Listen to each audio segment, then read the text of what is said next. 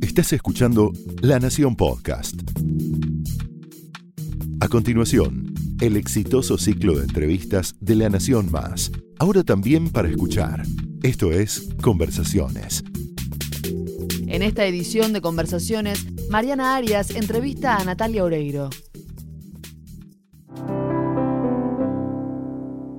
En Creadores, en este ciclo dentro de Conversaciones de la Nación, recibimos a mujeres y hombres que con su creatividad nos inspiran con su manera de inventar la propia vida, nos despiertan, nos hacen ver de qué manera podemos inventar también la nuestra. Hoy una actriz, cantante, compositora, empresaria, diseñadora, todo, ella es todo, porque su creatividad la puso al servicio de muchos ámbitos y de muchos espacios. Eh, a los 15 años creo nació en Uruguay, a los 15 años soñó con venir a la Argentina y la Argentina fue su plataforma para convertirse en una de las mujeres más exitosas, una de las actrices más interesantes del mundo del espectáculo y además con mucha proyección internacional. La llamaron en un momento la reina de las telenovelas porque ese género la consagró también de alguna manera en más de 50 países. Ella es cantante, es compositora y su música llegó también a distintos lugares del mundo siempre está presente en sus trabajos como actriz y ahora acaba de escribir y de lanzar una de las cinco canciones de nuestro Mundial 2018. Pero hoy la trae la última película que se llama Reloca y este es el punto de partida para nuestra conversación. Bienvenida Natalia Oreira. Muchas gracias. Hola Mariana. Bueno, qué presentación, quedé re loca. Quedaste re loca. Sí, literal. Quedaste re loca. Había más cosas para decir. No, ni las digas porque me cansé. tantas cosas que, que, es infernal, impresionante. Cuando leía toda tu historia, decía, qué manera de, de trabajar. Y vos decís, muchas veces que, crees mucho más en el trabajo al servicio del éxito que en cualquier otra cosa, ¿no? Absolutamente. En principio lo que más creo es en las ganas. Mm. Creo que las ganas tracciona todo. Cuando uno tiene ganas de algo, trabaja fuerte para conseguirlo, pero con alegría. El otro día escuchaba algo que me representa bastante, que el exceso de trabajo en algo que no te gusta significa estrés, pero el exceso de trabajo en algo que te gusta significa pasión. Y felicidad. Absolutamente. Eso no, no, no, se nota muchísimo, yo te conozco bastante trabajando y, y cuando vos querés algo, no hay manera de que no sea como vos querés. Lo luchás hasta el final y lo peleás con muchas razones y con mucho trabajo.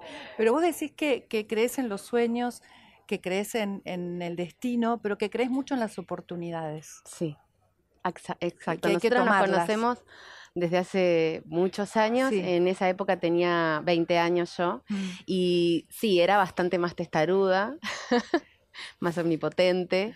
Los años de alguna manera ayudaron a que siga trabajando con muchas ganas, con mucha fuerza, pero que también pueda relajarme en cuanto al resultado. Si no, mm. uno se convierte en alguien exitista y de gran frustración, porque no todo lo que nosotros deseamos, por más que trabajemos fuertemente, lo vamos a conseguir. A veces mm. desde este lugar generamos un mensaje un poco contrario a la realidad, porque no todos vamos a poder cumplir todos nuestros sueños, por más que los soñemos y que trabajemos de forma fuerte. Mm.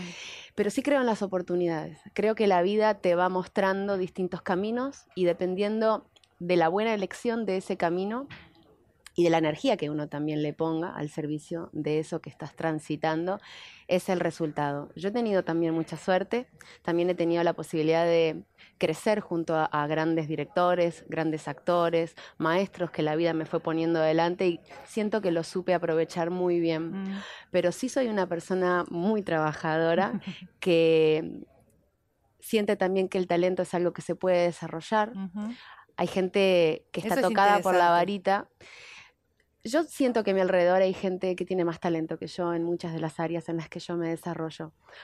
Pero sí considero que yo he sabido aprovechar lo que tenía y pulirlo al máximo de mis posibilidades y por suerte todavía tengo muchos años más para seguir aprendiendo. Vengo de una clase de canto, tomo dos veces por semana desde hace muchísimos años mm. y esa es una de las áreas donde yo siento que he crecido, en la actuación también, pero porque mm, era consciente, siempre lo fui de, de, esas limitaciones que tenía, pero también era consciente del potencial que podía desarrollar, porque mis maestros me lo mostraban. Y he tenido también la suerte de tener, eh, de creer en mí, ¿no? Más allá de, la mirada del otro, de creer en mí. Y eso, es muy, eso es muy difícil de, tenerlo tan claro. ¿Cómo, esa, ¿Cómo era esa chica de 15 años que desde Uruguay se anotó en un concurso para ser Paquita de Yuya?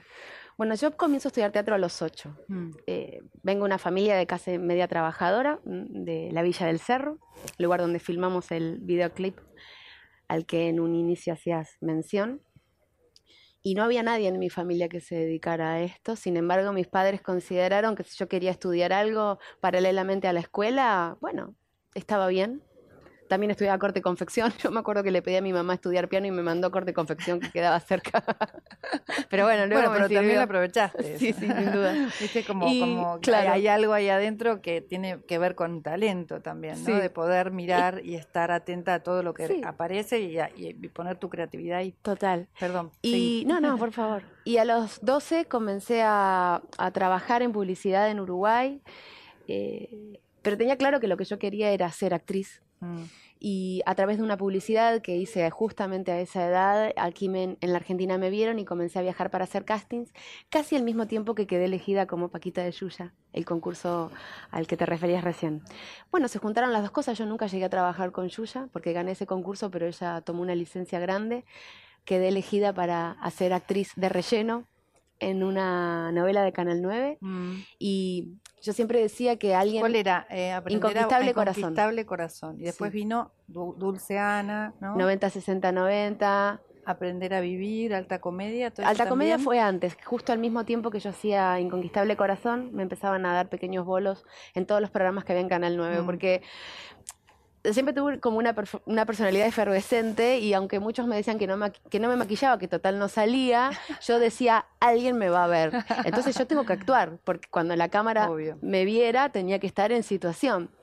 Eso es algo que a mí me sucede continuamente cuando estoy en un rodaje y, veo eh, compañeros o extras que están participando y siempre les digo, trabajen todo el tiempo, no mm. importa que no te marquen algo, porque si te gusta lo que haces, siempre hay alguien observando. Y si vos te destacás en eso para lo que estás acá, ¿no? Eh, vas a tener esa oportunidad. Digamos, eso es algo que observo bastante, que mucha gente como que se relaja, ¿no? Como que ya perdió. Claro, como que bueno, si estoy acá no me van a ver, como vos decías sí, como que se achanchan un poco. Y además también, es una oportunidad para, para, aprender, ¿no? Si lo haces bien, te estás aprendiendo a hacerlo sí, también. Y no te la perdés. Y no te la perdés. Bueno, y, y ahí todas esas telenovelas después vino, vino como una consagración de otras telenovelas, ¿no? Una telenovela, por ejemplo, Muñeca. Hablemos de Muñeca Brava. Contame, Mariana, de Muñeca Brava. Éramos rivales. Éramos rivales. Yo me acuerdo que todo el tiempo te inventaba sobrenombres y vos me decías, para un poco con los sobrenombres que después me los gritan en la calle. qué horror. Tenía, había una popularidad tremenda en ese momento, fue un éxito rotundo Muñeca Brava, después sos mi vida también. Esas dos telenovelas abrieron un mercado internacional, que no sé si había antes telenovelas que tuvieran tanto mercado sí, internacional. Todas las novelas de Andrea del Boca también la tenían. Pero vos marcaste en los 90 un, Yo creo que lo que pasó, sacudón en ese sentido. En ese sentido, creo que lo que sucedió con Muñeca, a diferencia de las otras que también, o sea, Luisa en Italia, ¿no? Eh, Andrea en todo el mundo, fue el, el personaje. Porque hasta el momento la mayoría de las protagonistas de telenovela eran la chica buena, dulce, que sufría. Mm. Y en este caso, mi personaje tenía mucha personalidad, tenía una actitud muy fuerte y no se dejaba avasallar. Y eso mm. realmente era nuevo para la época. Además de que tenía mucha comedia, mucho humor. y el teleteatro era más bien un melodrama. Y nosotros hacíamos una telecomedia clásica, porque sí tenía lo clásico de la chica huérfana que se enamoraba del chico rico, que en algún momento pensaban que eran hermanos.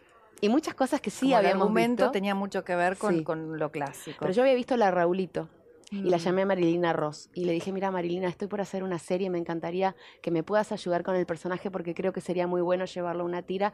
Y ella fue tan generosa, me invitó a su casa, me preparó toda una merienda y me contó cómo había preparado el personaje de la Raulita. Y yo me inspiré en ella también para poder interpretarla.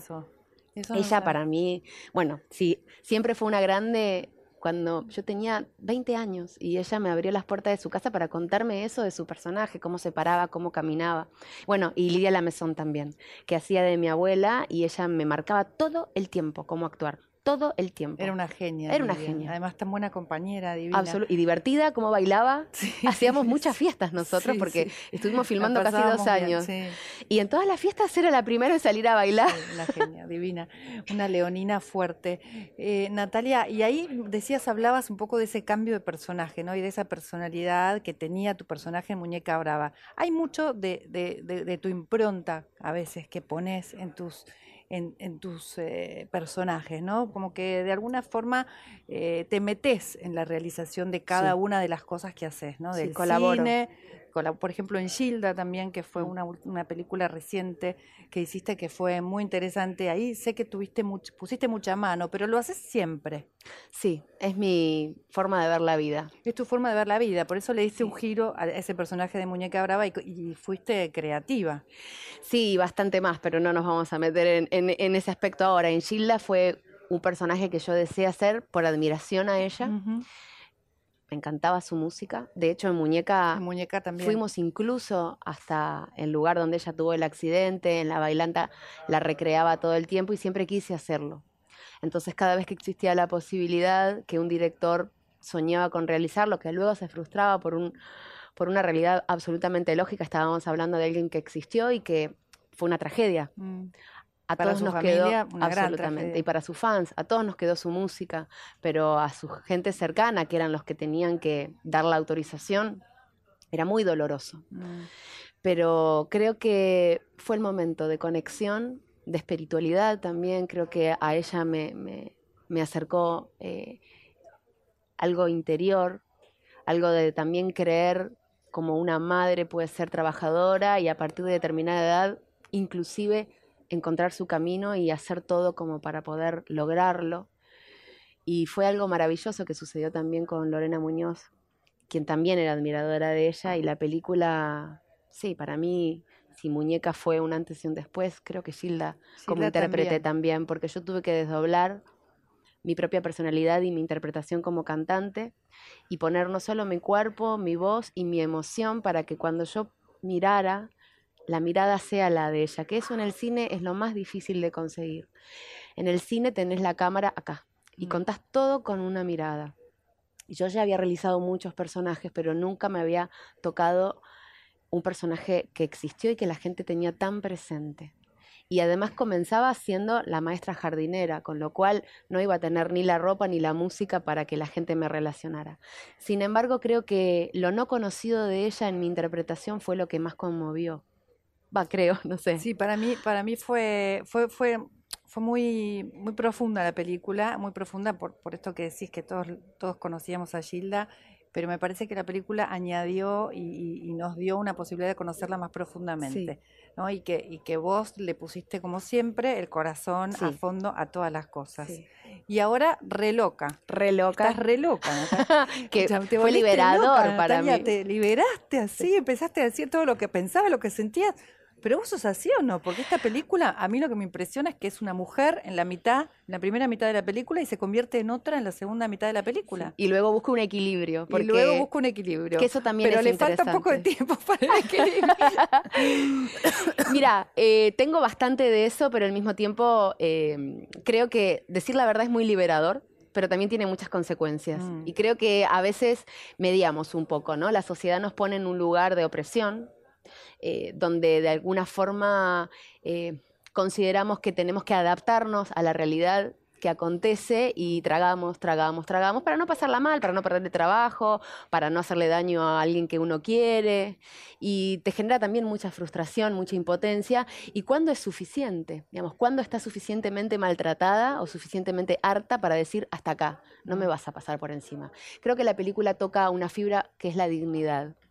La dignidad no solamente de las mujeres, porque si bien está contada desde el punto de vista de una mujer, creo que le podría pasar a un hombre. Un día de furia, por ejemplo. Esta está hecha en tono comedia, porque es una comedia. Sí, pero te, hace pensar. Sí. Y, por momentos te emociona, porque si estás en alguna de esas situaciones... Es que es inevitable. Como por ejemplo, bueno, no le decís a tu jefe lo que le tenés que decir, para no te haces valer de la manera que te tenés que hacer de valer, no le decís a tu pareja que deje de hacer tal o cual cosa, lo mirás y decís, ¿qué hago con este señor? Y seguís adelante. Por miedo. Por miedo, ¿no? Y miedo tenemos todos. Y sí. Hasta el más capo de los capos tiene miedo de perder algo. Y creo que lo, uno, lo que uno termina perdiendo es su yo interior. Y esta mm. película habla de eso, de tu verdadero yo. Y además tiene una cosa espiritual, ¿no? Aparece como una especie de gurú en la vida. Uguarana. Que creo que lo hace real. Lo que, esta es una película de Martino Saidelis y él fue el gran ejecutor de esa verdad dentro de esta película. ¿Por qué? Porque la película tiene momentos desopilantes, porque es una comedia brillante, tiene esos toques hilarantes que son los gags que te hacen reír a carcajada, pero para nosotros, y en principio para él era fundamental que todos los personajes fueran reales y reconocibles, que vos pudieras reconocer a tu amigo, a tu amiga, a tu pareja, al tachero, a tu jefe. Pero es impresionante. Y es impresionante porque es real, porque si vos haces una maqueta es fácil decir, claro, ella está harta de todos estos tontos y entonces los manda al carajo. Y en realidad todos son verdaderos y los mandas al carajo porque estás cansada de que te pasen por encima. y a mí lo que me sucede es que cuando ven el tráiler mucha gente me dice, me siento reidentificada y creo que cuando salgan de ver la película. Mucho más. Mucho más. Te lo digo yo que la vi, me sentí muy identificada. Y además la necesidad de, de repente de decir todo lo que pensás. Sí.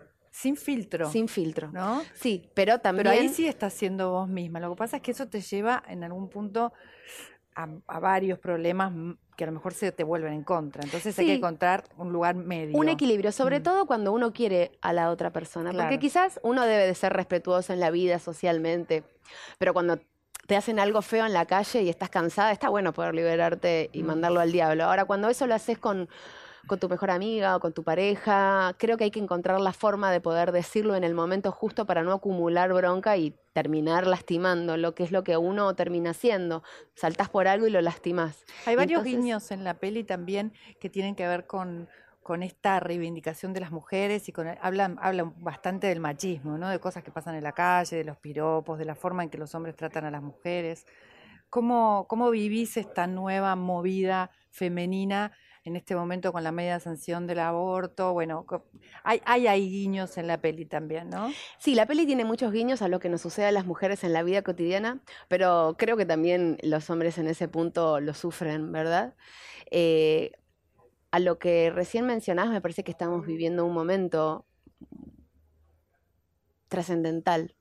Creo que es el siglo de los derechos de las mujeres, creo que es una movida mundial Creo que la Argentina ha tomado ese camino y hay mujeres muy valientes que están abriendo el camino para otras que quizás no se animan a denunciar. Eh, yo de hecho hace un par de años interpreté una miniserie con Campanella que hablaba de la violencia de género y desde el Ni Una Menos también se viene gestando todo esto que está, exacto, todo esto que está sucediendo, de lo cual obviamente no quiero eh, no formar parte, creo que estamos todos aprendiendo también en el cómo, mm. ¿no? Para que se entienda bien el mensaje, para que no se desvirtúe, para que no nos utilicen. Mm. ¿Cuál es tu cómo? Creo que el cómo es justamente, eh, la, para mí la palabra es muy importante, el cómo uno transmite algo que quiere, porque la interpretación tuya o del espectador puede ser diferente a lo que yo quise decir. Y mm. entonces creo que la ironía no entra. No creo que uno tiene que ser claro. También permitirse no saber y preguntar e investigar. Creo que mucha gente habla desde el desconocimiento más absoluto. Mm, creo que quizás otros lo hacen utilizando esa pseudoignorancia para que alguno que no está tan informado crea que lo que están diciendo es así. Siento a veces también que en la vehemencia de la lucha, eh, porque fueron muchos años de opresión, y entonces, claro, salís y salís con todo. Y en esa vehemencia el mensaje no termina de ser lo suficientemente claro. Y del otro lado los hombres pueden sentir como que los están lastimando, cuando en realidad este cambio eh, se hace con ellos y no sin ellos. No es en contra de, sino a favor de todas nosotras y de ellos también. Eh, pero creo que el cómo es muy importante, la comunicación, que sea clara, que sea concisa y aprender juntos, la educación absolutamente. En este último punto, la educación sexual me parece que es primordial. Mm. Bueno, de eso no se habla mucho y eso es creo que el primer paso, ¿no? Es el, pero claro. Claro, y, a, veces en la Argentina todavía no hemos dado ese primer paso y, ya queremos dar el último, ¿no? No, y además Pero bueno, se dan así las cosas y de alguna forma hay que, ir a acomodarlas y este debate sirvió también para pensar en esto de la educación sexual, que a lo mejor estaba tapada por otras cosas. Sí. Natalia, ¿alguna vez te sentiste re loca? Sí. ¿Te diste el permiso vos no, de claro ser re loca? Sí. Porque yo siempre te veo tranqui, bien. ¿Vos decís?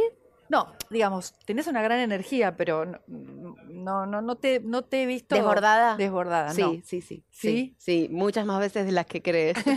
sí, eh, bueno, muchas veces porque me desborda la realidad y otras tantas porque yo soy mi propio desborde. Cuando uno acumula situaciones, por más placenteras que sean, si no tiene eh, el descanso suficiente y y el repensar, ¿no? El decir, ok, paro, pienso para dar el segundo paso, muy probablemente me tropiece aunque el camino esté buenísimo, si uno no puede ver y pensar, y me suele suceder. Y estoy aprendiendo a eso también, aprendiendo no solo de disfrutar, sino también de tomar esas pausas de reflexión necesaria para ver, ok, hacia dónde.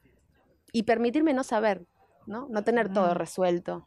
Yo siempre fui, sobre todo en el trabajo, muy de prepararlo, es decir, me gustaría hacer esto y trabajar, me gustaría hacer esto otro, y hay momentos que las cosas te sorprenden y cuando lo tenés demasiado esquematizado, te corre de eje. Y bueno, correrse de eje está bueno también, porque te permite mm, sorprenderte. Y creo que la sorpresa, al menos para los actores, es eh, la base para el trabajo, ¿verdad? De no perder esa capacidad de reinventarse, de descolocarse. Mm, de volver a empezar. De volver a empezar. ¿Te corrió de eje Merlín Atahualpa Moyo Oreiro, tu hijo? Sí, me enseña todos los días con tanta claridad. seis? seis? años, empezó primer grado. Wow.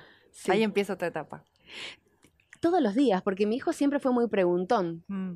Y yo siempre tuve claro que un porque sí no iba a existir, aunque me encontré diciendo más sí, que sí, Pero él es siempre muy preguntón y pregunta con mucho criterio, siempre utilizó eh, su vocabulario eh, primario y luego empezó a incorporar diferentes palabras con mucha fluidez y a mí eso siempre me sorprendió y siempre traté de que él entendiera la respuesta. Le encanta que le lean cuentos, le gusta mucho inventar cuentos, a mí me gusta mucho leer y entonces para mí es un disfrute absoluto y también aprendo cosas que había olvidado o que quizás mm. en mi época ni siquiera se tomaban el tiempo de aprender. Creo que estas generaciones nos enseñan más de lo que nosotros podemos enseñarle a ellos. Parecen frases hechas, pero con un nene tan chico que todos los días me sale con una cosa nueva, no sé, hace poco él dejó las rueditas, ¿no? Y íbamos andando en bicicleta, él con su casco, y de repente lo miro y había cerrado los ojos. Y yo lo que atiné es, abrí los ojos que te vas a caer. Y él me dice, no, mamá, disfruta del vientito en la cara. Y yo, que lo único que miraba era que él no se caiga, me había perdido todo ese atardecer divino con ese vientito de otoño que él estaba sintiendo. Esas pequeñas cosas. Es otro rol también, ¿no? La madre ya es más difícil disfrutar. ¿Por qué? O sea, todo lo que te decían que te iba a pasar y yo decía, ay, no me digas eso. Es tal cual, uno no duerme más. Natalia, ¿cuáles son tus próximos sueños? ¿Qué cosa tenés ahí en carpeta para seguir caminando la vida? Estoy escribiendo una historia mm, que transcurre en la Argentina de los años 20, que tiene mucho de tango, que es un género ahí sí cercano a mi familia, porque mi bisabuelo era director de una orquesta de tango. Yo nunca me le animé, pero para mi abuelo el tango siempre estuvo muy presente, siempre me fascinó. Y bueno, por algo mi primer proyecto donde la idea es mía y también la parte de la producción. Qué bueno. Sí, y los años 20, en la, 20 y 30. En la Argentina es, es, una época que a mí me encanta. Es una miniserie de 10 capítulos. Genial. Sí, ¿Y quién va a dirigir? ¿Vos? No. no, no, no, me encantaría. Claudio Divela. Ah, mira qué bueno. Es un proyecto que se lo presenté y que le encantó. Es de Viacom, eh, lo presentamos ahora en la Feria de Los Ángeles para buscar partners porque es muy cara la época y ya los conseguimos, así que es inminente eh, comenzar a, filmarlo. Estoy muy contenta con ese proyecto. ¿Cómo es la, relación de pareja con tanto viaje, con tanto trabajo de los dos con, con Moyo, con tu marido? Eh, ¿Cuántos años van ya? 18. Bueno, ya pasaste el, pasaste y esa línea, esa delgada línea. Pero sin darnos cuenta. sin darnos Fue cuenta. maravilloso, porque sin darnos cuenta ya pasaron casi 18 años.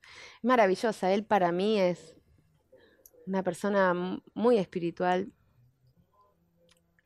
Cuando hablo de espiritualidad no hablo de religiosidad, hablo de conocerse internamente y estar tranquilo con quién sos y con lo que hiciste. Yo creo que él es alguien que se encontró en la vida, yo me estoy buscando y él en ese sentido me acompaña mucho, me ayuda mucho personalmente, familiarmente ni hablar porque no sabes el padrazo que es, no solo con Atahualpa, sino con Martina y Azul, que son sus dos hijas más grandes. Mm. Pero además, eh, profesionalmente es alguien que disfruta que me vaya bien. Y entonces, les digo, me emociono como una tonta, pero me acompaña mucho. Ay, qué bueno, Nati. Me alegro mucho. Importantísimo encontrar un hombre que acompañe y que, que se ponga feliz, ¿no? Sí, eso es. Ver su alegría en, sus ojos por algo que, que él sabe que yo trabajé o luché y mis progresos es algo.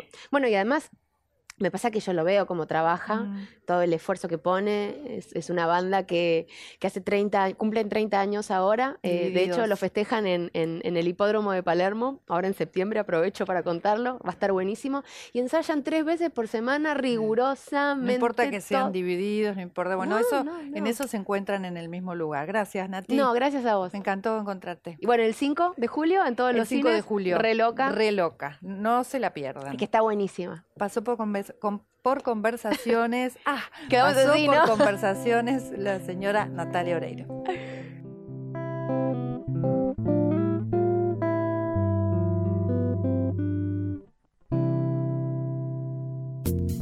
Esto fue Conversaciones, un podcast exclusivo de La Nación. Escucha todos los programas de La Nación Podcast en www.lanacion.com.ar. Suscríbete para no perderte ningún episodio. Estamos en Spotify, Apple Podcast, Google Podcast y en tu reproductor de podcast favorito. Seguí escuchando La Nación Podcast.